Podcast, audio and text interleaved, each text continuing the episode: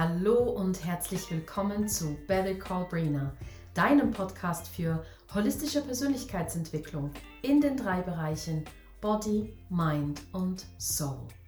Es ist so schön, dass du da bist. Ich begrüße dich ganz, ganz herzlich zu dieser Episode. Wie du vielleicht merkst, ist meine Stimme noch nicht ganz so wie normalerweise. Ich habe nämlich über eine Woche Erkältung hinter mir und habe mir gedacht, wow, wann kann ich denn jetzt diese nächste Episode endlich aufnehmen? Und heute ist es endlich soweit. Es ist noch ein bisschen katzig, aber ich denke, für heute reicht das. So, die heutige Folge ist tatsächlich entstanden dank einer Insta-Umfrage. Ich habe euch nämlich gefragt, welches Thema euch denn eigentlich interessieren würde wo äh, ihr vielleicht gerade Schwierigkeiten oder Herausforderungen habt und was ihr euch von mir wünscht. Also ein großes Dankeschön hier an dieser Stelle an alle, die teilgenommen haben und abgestimmt haben. Das heutige Thema lautet, wie gehe ich mit Energievampiren um? Ich ähm, habe diese heutige Episode so aufgebaut, dass wir uns zuerst einmal anschauen, was denn Energievampire eigentlich sind und in einem zweiten Teil gebe ich dir Tipps und Tricks und Möglichkeiten, wie du besser damit umgehen kannst. Also, los geht's! Nun, es ist ganz, ganz wichtig, dass wir natürlich alle vom Gleichen sprechen. Deshalb hier kurz eine kleine Erklärung, was denn Energievampire eigentlich sind. Wenn ihr das in Google eingebt, spannenderweise, ich war total überrascht, kommen tausende von Posts und Links und Texten dazu. Auf dem Internet findet ihr vor allen Dingen Erklärungen und auch Begrifflichkeiten von Menschen, die Energievampire in eurem Leben sein können. Ich werde hier auf diese verschiedenen Arten von Energievampiren nicht eingehen, weil das einfach ähm, hier den Rahmen dieses Podcasts auch sprengen würde. Meine persönliche Bedeutung, was denn eigentlich Energievampire sind, gebe ich euch heute hier mit und ich muss ganz ehrlich sagen, ich fahre damit in meinem Leben sehr, sehr gut. Wie ihr wisst, ist alles, was um uns ist, in uns ist, Energie. Und wie das Wort eigentlich schon sagt, Energievampire sind Menschen, aber Achtung, auch Begebenheiten, Situationen oder auch Umgebungen, die euch Energie ziehen. Das bedeutet, die euch Energie rauben und wegnehmen. Das sind Energievampire.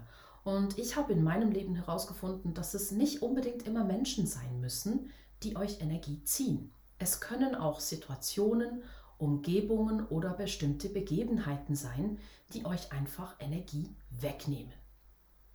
Gerne möchte ich dir hierzu ein kleines Beispiel aus dem Alltag geben. Du kannst dir vorstellen, dass du morgens aufstehst und mit einem vollen Tank an Energie aufwachst.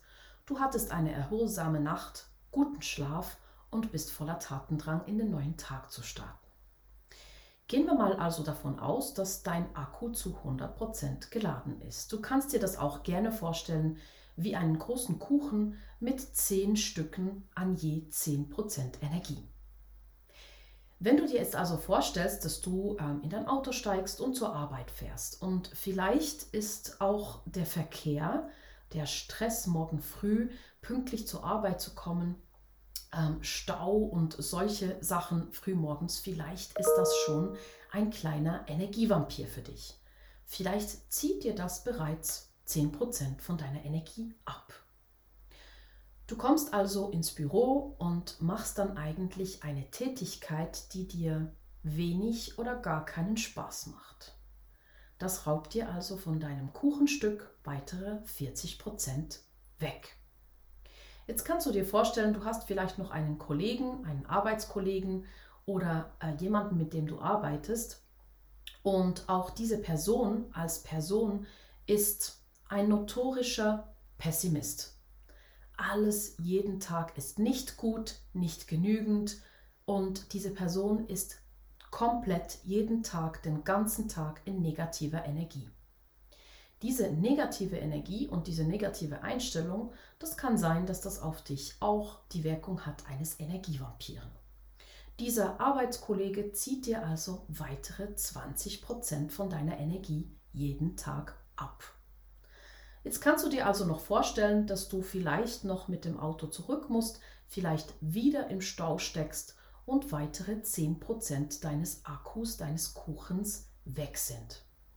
Wenn wir das zusammenrechnen, haben wir also 80% von deiner Energie an einem Tag schon verbraucht, nur weil du in Umgebungen mit Menschen und in Situationen bist, die dir Energie ziehen, anstatt dir Energie zu geben. Das ist leider für die meisten Menschen von uns, also wirklich für die ganz, ganz große Mehrheit, ein ganz normaler Tag. Was passiert denn dann abends? Ja, du hast noch 20% von deiner Energie, noch 20% Akkuladung. Ja, das Einzige, was sich da anbietet, ist zu relaxen, zum Beispiel etwas zu essen, Netflix zu gucken und dann wieder früh ins Bett zu gehen. Das ist auch tatsächlich der Alltag und der Tagesablauf von den meisten Menschen. Warum also erstaunt es uns, dass wir keine Energie haben, noch zum Sport zu gehen, keine Energie haben, an unserem Business zu arbeiten und auch sonst sich nicht viel verändert, da wir einfach die Energie dazu gar nicht aufbringen können. Ich möchte dich hier an dieser Stelle gerne einmal dazu motivieren, dir eine Liste von deinem Alltag zu machen. Was sind Dinge, die dir jeden Tag Energie schenken? Und was sind Dinge, Menschen, Situationen und Umgebungen, die dir vielleicht Energie ziehen? Du wirst erstaunt sein, wie viel du jeden Tag ganz, ganz unbewusst machst, das dir eigentlich Energie raubt. Nehmen wir also einmal an, du hast diese Liste gemacht. Und nun geht es um die Frage, wie kannst du damit umgehen? Wie kannst du vielleicht mit Energievampiren besser umgehen oder diese sogar ein bisschen reduzieren in deinem Leben? Ich möchte hier auf einen Spruch ähm, zurückgreifen, der mir immer sehr, sehr hilft, Entscheidungen in meinem Leben zu treffen. Den kennt ihr vielleicht auch. Und zwar ist er Love it, Change it or Leave it. Was zu Deutsch bedeutet, Lieb es, ändere es oder verlasse es. Das sind für mich immer die drei Schritte. So kann ich also eine Situation, einen Menschen, eine Begebenheit in meinem Leben analysieren und sagen, okay, lieb ich diesen Menschen gerade? Lieb ich die Situation? Nein, in Ordnung. Zweiter Schritt. Kann ich etwas daran ändern? Kann ich diesen Menschen ändern? Kann ich vielleicht die Zeit, die ich mit ihm verbringe, ändern? Ja oder nein? Wenn auch hier ein Nein kommt, leave it, verlasse die Situation. Also geh aus der Situation raus, verlasse diesen Menschen oder verlasse diese Umgebung. Wenn ich nun diesen Spruch übersetze ins alltägliche Leben, gibt es für mich grundsätzlich zwei Möglichkeiten, wie du mit Energievampiren umgehen kannst. Nachdem du sie identifiziert hast, kommt die ganz große Frage. Kannst du vielleicht daran etwas ändern? Es gibt ja Situationen, und ich weiß, es ist jetzt schwierig, aber den Job kannst du nicht von heute auf morgen ändern. Das heißt, du darfst dir im Moment mal Gedanken machen, wie du besser damit umgehen kannst. Wenn du merkst, dass du es nicht verändern kannst, dann ist es vielleicht einfach Zeit, sich einen neuen Job zu suchen. Dies bedeutet im Umkehrschluss, du kannst die Zeit, die du mit dem Energievampiren, dem Menschen, der Umgebung oder der Situation verbringst, minimieren. Denn dadurch wird sich auch der Energieraub reduzieren. Wenn du also zum Beispiel ähm, die Arbeitsstelle wechselst oder die Arbeitsstelle reduzierst, zieht dir das vielleicht nicht mehr 40 Prozent von deiner Energie, und dann noch 20 Prozent von deinem Kollegen, sondern vielleicht zieht dir das dann nur noch 30 Prozent. Das heißt, kannst du die Zeit, die du in dieser Situation oder mit diesen Menschen verbringst, minimieren oder komplett löschen. Falls das denn möglich ist, dann unbedingt machen. Such dir dafür im Umkehrschluss eine Möglichkeit, eine Umgebung, eine Situation oder einen Menschen, der dir Energie gibt und versuch das zu ersetzen. So machst du also Change It. Ich weiß, es gibt Situationen und ich spreche da zum Beispiel, wie gesagt, von der Arbeitsstelle, die nicht von heute auf morgen gewechselt werden kann. Es gibt aber auch Menschen, die du nicht einfach austauschen oder ersetzen kannst, wie zum Beispiel deine Familie. Wenn du also vielleicht in der Familie einen Energievampiren hast, dann versuche damit umzugehen, dass du im ersten Schritt einmal einfach die Zeit, die du mit dieser Person verbringst, reduzierst. Du wirst sehen, das hat unglaublich große Wirkung. Die eine Möglichkeit also, mit Energievampiren umzugehen, ist, sich Gedanken zu machen, irgendwie die Zeit, die man in dieser Situation, in dieser Umgebung oder mit diesen Menschen verbringt, zu reduzieren.